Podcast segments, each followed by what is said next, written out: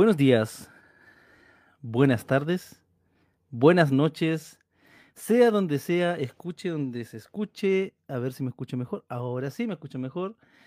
Con este horrible, horrible, eh, esta horrible cámara, se ve pésimo, pero bueno, en fin, ¿qué le vamos a hacer? Es lo que hay. ¿Cómo están? Tanto tiempo, para quienes no me conocen, soy Cristian. Eh, generalmente me dedico al mundo del podcasting, hablo cosas, grabo cosas y básicamente porque es la inquietud de alguien que tiene una cámara para hablar y paga su internet mensual para poder hacerlo. ¿Cómo están? Espero que bien. Y en este caso, y en esta ocasión, quería compartir con ustedes algunas reflexiones sobre la mística cristiana. Porque hay que aceptar la palabra mística, ¿qué está pasando? Suena mal. Y suena muy mal en el mundo cristiano. Eh, cuando hablamos de mística en el mundo cristiano evangélico, protestante, eh, hay una asociación del término exclusivamente eh, con lo que se llamó ese movimiento neopagano de los 80, 90 de la nueva era, el New Age. Ese movimiento súper heterogéneo donde donde se hablaba tanto de cábala, reiki, yoga eh, y, toda esa melcocha ideológica, teológica y pseudo, lo que sea, desde un punto de vista occidental.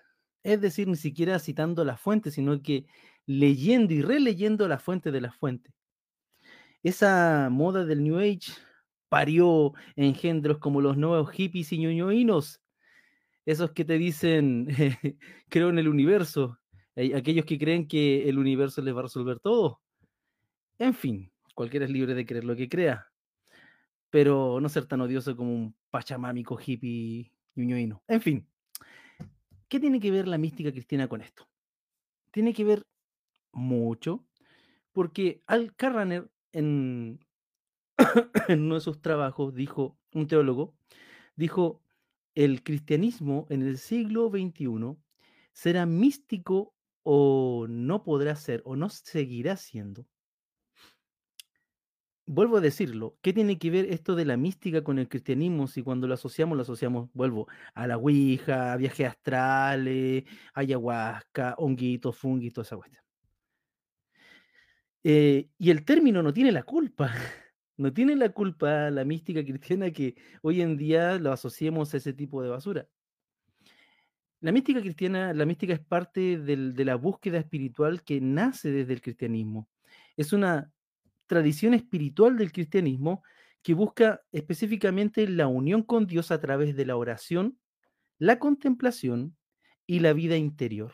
Cosas que, si eres pentecostal, va a ser difícil entender porque para mí se me fue muy difícil entender porque generalmente para un evangélico eh, la espiritualidad tiene que ver con música, ruidos, y esta generación actual le tiene miedo a los silencios. Nadie puede quedar silente en la iglesia, nadie, no pueden haber momentos de recogimiento, son pocos, son pocos los movimientos de recogimiento cuando, cuando hay un verdadero silencio y se contempla lo más sagrado que es Dios. Los hermanos y hermanas católicas me entenderán porque ellos tienen una adoración al Santísimo, tienen el sagrario donde está la, hostia consagrada, lugar donde eh, para ellos está literalmente, según su teología, la presencia de Cristo. al creer ellos en, eh, la teoría de la eh, transmutación de los elementos. Y es válido, es válido. Hay otros que ponen la sillita del espíritu y también es válido. Hablamos de, cuando hablamos de mística, hablamos de esta búsqueda de una unión profunda con Dios. Y esta nace junto con el cristianismo. Ahora, junto con la mística hay un término que nos es bastante ajeno a quienes somos de cuna evangélica, que es la contemplación. Cuando nos referimos a la contemplación, a la contemplación, nos referimos a una forma de oración que implica atención profunda a Dios. Es buscar un encuentro personal que se produce cuando uno, cuando la persona se abre a la acción de Dios en su vida. Esta contemplación, es decir, esta profunda oración frente a Dios, en búsqueda de Dios, produce efectos maravillosos en el ser humano. Te encuentras al enfrentarte a la verdad, sí o sí sales cambiado, algo sucede. Algo así, quienes son otakus como yo, cuando ven Full Metal Alchemist, aquella, aquella serie eh, de anime que trata acerca de, bueno, trata de, la, de la alquimia, y en algún momento hay una parte donde todos los alquimistas tienen que ir, que para poder hacer alquimia, que es la puerta de la verdad. Y en esa verdad se les presenta una manifestación de lo que para ese universo es Dios. Esa contemplación de la verdad cambia al ser humano. No puedes ir, eh, la verdad de Dios es como, es como, no me gusta Paul Washer, pero tendré que citarlo, es como si vas caminando por la, por la vereda y de repente pasa un camión, te atropella. ¿Te puedes llegar a salvar de esa? Si es que, pero te aseguro que no serás el mismo después de eso. Algo así es el encuentro con Dios, algo así es la mística, algo así busca la contemplación. La mística cristiana se puede definir como, como he, dicho, el camino de unión con Dios, ¿ya? Y esta sí se puede experimentar no solamente de una manera normada, es decir, el libro de la mística, paso número uno. Es bastante absurdo pensar en esos términos. Eh, paso número uno, cierre los, cierre los ojos. Paso número dos, eh, eh, arrodíllese. Paso número tres, eh, apriete los labios. Absurdo. Muchos han confundido el término religiosidad y mística y búsqueda de Dios y liturgia con ese tipo de absurdos, cuando la liturgia, eh, la búsqueda de Dios y, este, y el misticismo cristiano no tiene nada que ver con eh, la religiosidad vacía, es todo lo contrario. El teólogo francés Jean Galot define la mística cristiana como la experiencia de la presencia de Dios en la vida del creyente. Y esta experiencia puede ser de naturaleza intelectual, emocional y sensorial. Ojo, ojo con eso. La mística no se limita a leer libros, no se limita a mucha oración o ayunos de 40 días, ¿cierto, hermano Gigi Ávila? no, la mística es mucho más que eso. Y un cristianismo sin mística es, está vacío y está en franca bancarrota.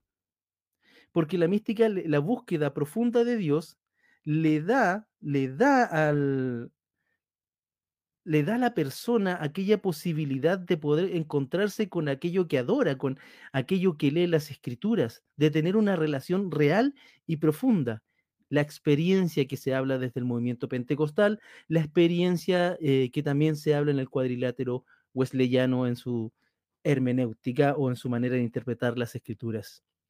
Otro teólogo español, José Luis Illanes, define la mística cristiana como el encuentro personal con Dios. Y este encuentro se produce cuando el creyente se abre a la acción de Dios en su vida. Y estas, estos dos aforismos demuestran que fuera de hablar de, poner los ojos para atrás, qué sé yo, y ponernos a, repetir mantras, la mística cristiana no tiene nada que ver con eso. Tiene que ver con una dimensión profunda de la devoción creyente. Ahora, esta mística tiene orígenes bíblicos.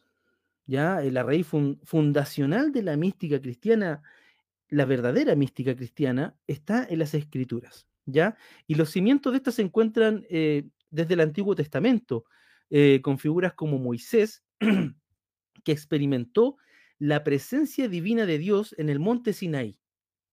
Esa es una experiencia mística, una experiencia que cambia vidas y, que es, eh, fue un punto de inflexión en la, vida de Moisés. Pero ese punto de inflexión nace de el encuentro, de la contemplación y el encuentro.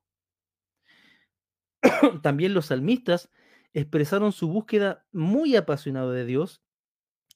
Eso, eh, si eres evangélico, lo sabrás. Y bueno, la Biblia proporciona las primeras semillas de la mística cristiana. Jesús mismo a través de, también lo encontramos en Jesús porque en sus momentos de retiro y oración, Él es el modelo de la contemplación y de una búsqueda directa con Dios. Los místicos cristianos siempre han recurrido a los textos bíblicos, específicamente del Antiguo Testamento, porque el Antiguo Testamento está lleno, y también la apocalíptica, está lleno de símbolos y de poesía y de cosas bellas que siempre yo digo esto, tanto en sermones como cuando puedo decirlo, donde la razón llega a su límite, comienza la poesía. Cuando no tienes más palabras de amor que decirle a tu pareja, a tus hijos, comienzas a hacer símiles, comienzas a, a hacer poesía, a usar otras figuras para describir lo que, lo que no alcanzas a decir con palabras. ¿Ya? Algunos ejemplos de pasajes que han sido destacados por los místicos a lo largo de la historia. eh, habíamos hablado de la zarza ardiente también en el Salmo, en el Salmo 42, eh, versículo 1, dice, como el ciervo brama por las corrientes de las aguas, así clama mi alma por ti, oh Dios, el alma mía. Y este verso expresa el profundo anhelo por la presencia de Dios, reflejando el deseo de los místicos, ¿cierto? De, aquellos que buscan esta experiencia, eh, de, y más allá de la unión con este Dios. Eh, otro salmo, el Salmo 27, eh, versículo 4, dice, una cosa he demandado a, a Jehová, esta buscaré, que esté yo en la casa de Jehová todos los días de mi vida para contemplar la hermosura de Jehová y para inquirir en su templo. Y este verso resalta esa búsqueda constante de la presencia divina. Es que es un tema central en la mística cristiana que aboga por esta contemplación de la belleza de Dios, porque Dios es bello. Eh, en Isaías capítulo 6, versículos del 1 al 8, habla de algo apoteósico, la apoteosis en la, en la Biblia. Eh, habla de, leámoslo, en el año que murió el rey Usías, vi yo al Señor sentado sobre un trono alto y sublime, y los bordes de su manto llenaban el templo. Esa es una experiencia mística. Es la experiencia de, de un profeta que en su búsqueda de Dios, y dice, o sea, dice, en el año que murió el rey Usías, o sea, lo marcó a tal nivel la experiencia de ver a Dios en su trono, que dice, lo relaciona con justo de todos los años de mi vida, de, de ese rey, cuando murió ese rey, yo me encontré con eso alto y sublime. Es una experiencia que muchos místicos, tanto en poesía como en prosa, han citado como un modelo de, del ejemplo de la majestuosidad y de la santidad divina. Jeremías, que a mí me encanta este profeta, eh, porque a mi hijo le puse Jeremías, su segundo nombre es Jeremías, dice en el capítulo 29, 13 de su libro, dice, me busca y me buscaréis y me hallaréis, porque me buscaréis de todo vuestro corazón.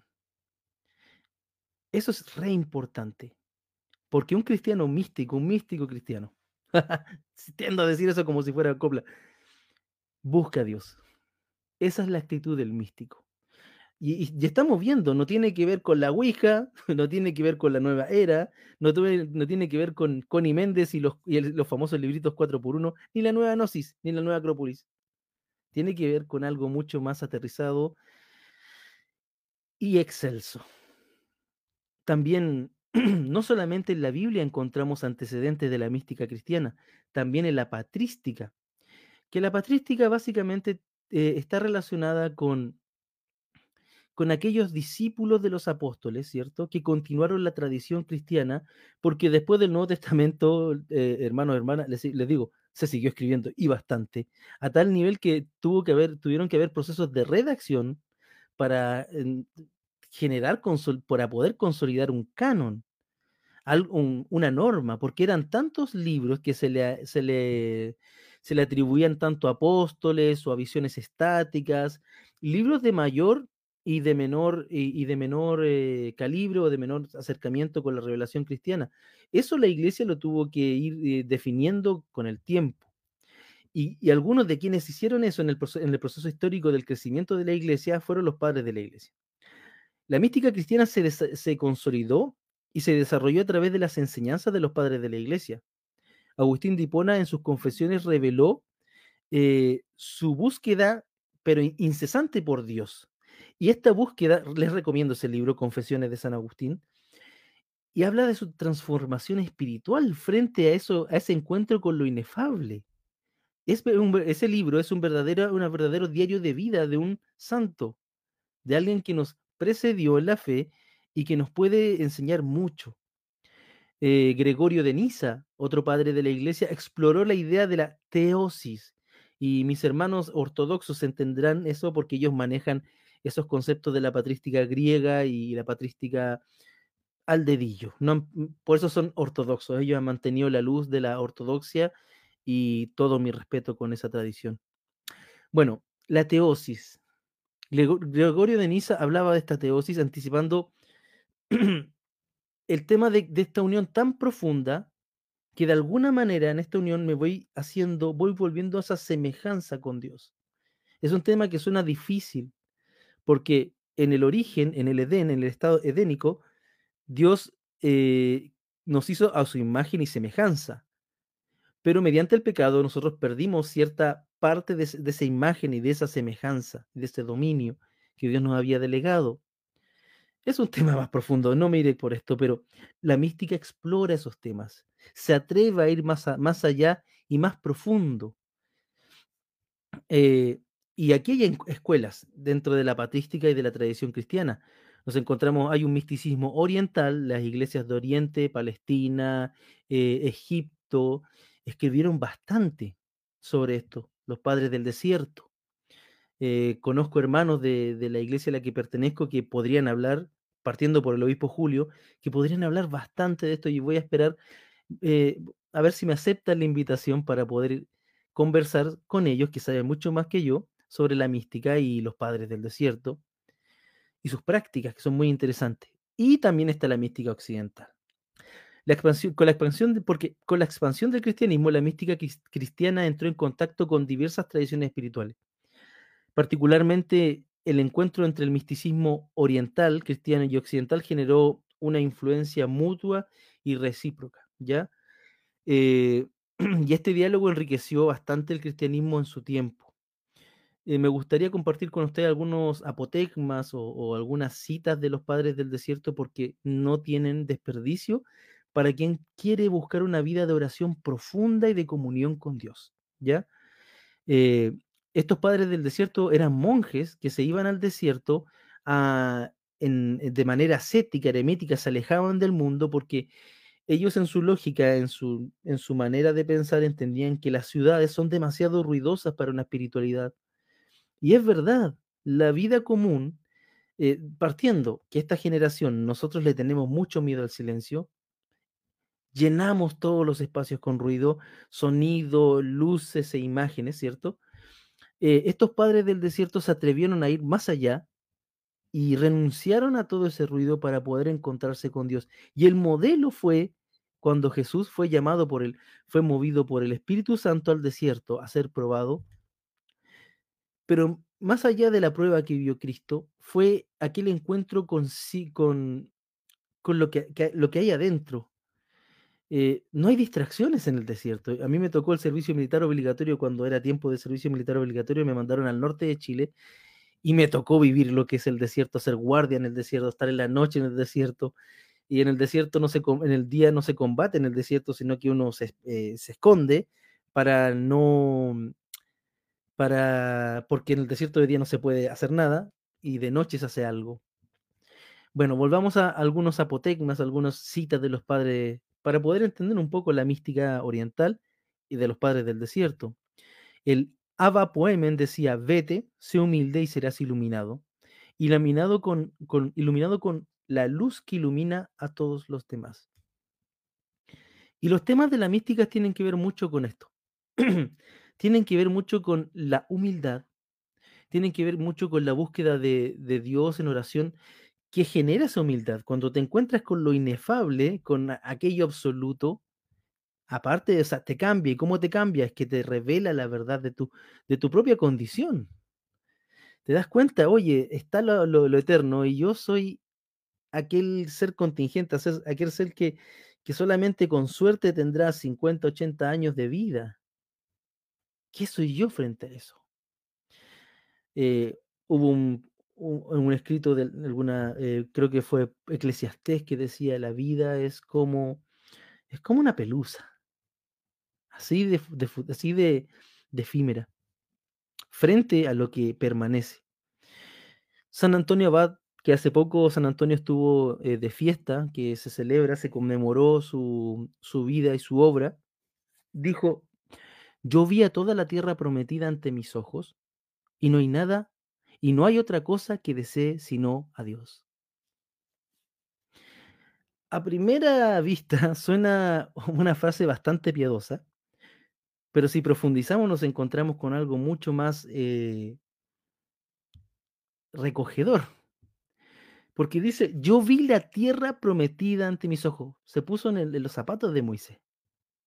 La tierra prometida es aquel lugar donde terminó la batalla, o sea, más que terminó la batalla, aquel lugar donde tienes que estar, aquel lugar donde, fluye la leche, la miel, donde te va a ir bien, eh, la meta. Yo vi eh, la tierra prometida, la meta anhelada, el lugar que, que el otro, la otra vereda. Y a pesar de, haber, de haber visto esto, no hay otra cosa que desee sino a Dios, porque la actitud del místico es esa, es aquel que solo desea nada más que Dios. Johannes Climacus o Juan San Juan Clímaco dijo, la verdadera humildad la tendré cuando no piense mal de nadie.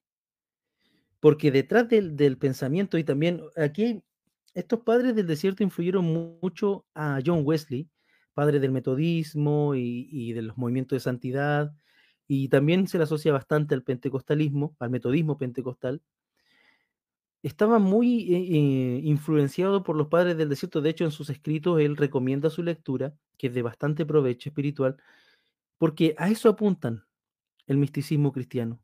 Apunta a buscar la humildad, apunta a, a a perfeccionarse en la santidad con Dios, a buscar en la oración, en la búsqueda, no necesariamente irse al desierto como lo hacían estos padres, sino que aquí y ahora se puede hacer. Es muy probable. Eh, em, avanzando en los tiempos, porque si me pusiera, si pusiera a hacer un análisis época por época, no terminó aquí ni en una hora. eh, la escuela, este legado de la mística cristiana fue tomado por la mística medieval, ¿ya? Y aquí nos vamos a encontrar con, eh, en este periodo medieval está marcado por dos autores. No es que hubo más, hubo muchos más, pero los autores que se estudian con profundidad y con mucha profus eh, de manera muy profusa son San Juan de la Cruz y Teresa de Ávila, que tienen, no tienen desperdicio. Eh, San Juan de la Cruz eh, fue español, fue místico perteneciente a una orden monástica, ¿cierto? Creo que fue carmelita y, Santa Teresa de Ávila también fue una de las reformadoras de la Orden de los Carmelitas Descalzos. em, vivieron el éxtasis y eh, buscaron, siguieron este legado de mística cristiana de oración, de búsqueda de la presencia de Dios, ¿cierto? Eh, pero por sobre todo dejaron un legado de poemas preciosos que hablan de, esa búsqueda mística. Ese, a San Juan de la Cruz se le reconoce sobre todo por su poema La noche oscura del alma, que me gustaría compartir algunos fragmentos con ustedes. A ver,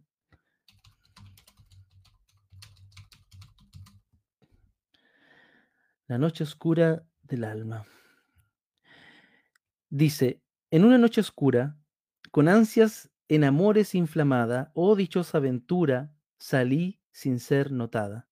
Estando yo mi casa sosegada, a oscuras y segura, por la secreta escala disfrazada. Oh dichosa aventura, a oscuras y encelada, estando ya mi casa sosegada. O noche, en otro pasaje estoy avanzando, que guiaste, o noche amable más que la alborada, o noche que juntaste amado con amada, amada en el amado transformada. En mi pecho florido, que, que entero para él solo se guardaba, allí quedó dormido y yo le regalaba. Y el, y el ventalle de los de cedros aire daba, el aire de la almena, cuando yo sus cabellos esparcía, con su mano serena en mi cuello hería, y todos mis sentidos suspendía. Esta, esto es un legado precioso. Esto es, y estas poesías se estudian hasta el día de hoy en la academia, tanto en las lenguas como en artes, como en, eh, como en, estudios espirituales en universidades. Tiene valor la mística cristiana. Y La Noche Oscura del Alma se los recomiendo, ¿ya? También tiene otro, otro libro que se llama El Castillo Interior, porque para el místico, a diferencia de, no sé, de aquel párroco de iglesia normal o aquel pastor, el místico busca, tiene, para el místico su templo es interior. ¿Por qué? Porque su templo es su corazón, es su alma. Y es en su corazón donde el místico se encuentra con Dios, donde se reúne en la presencia con Dios. Y es de adentro hacia afuera, donde es en su interior, en la oración, donde busca adornar su templo para encontrarse con el amado. Y es aquí donde Cantar de los Cantares, en su expresión más sublimada, eh, cobra bastante sentido. El místico es como aquel eh, siervo que brama por las corrientes de las aguas. San Juan de la Cruz también dice, en la, en la tarde de la vida seremos examinados en el amor. En la tarde de la vida, al final, habla de, de la muerte. Habla que ese es, es, otro tema tabú que los místicos cristianos abordaban bastante profuso porque entendiendo la finitud de la vida, entendiendo, de hecho, los hermanos ortodoxos lo entienden mejor, hay, hay muchas imágenes donde usan cráneos, calaveras, porque en el fondo lo que, deja, lo que dejaban los seres humanos después de su muerte es una calavera muerta. Es eso lo que, lo que deja. Eh, no, no, digo que uno hay que ser fatalista, gore o trash metal, me refiero a esa actitud de entender, de tener conciencia de que la vida es corta. Como la vida es corta y los cristianos debemos saber que vamos a morir, ¿cierto? Sí o sí, claro, seremos resucitados, pero la vida sigue siendo corta. Debemos intentar hacer lo mejor de lo mejor para el mejor. Porque como dice San Juan de la Cruz, en la tarde de la vida seremos examinados en el amor. Porque si hay un juicio en las escrituras, en el Apocalipsis y en los evangelios, ese será sobre eso, sobre qué hicimos, qué no hicimos, atendimos a Cristo, el místico eh, apunta a eso.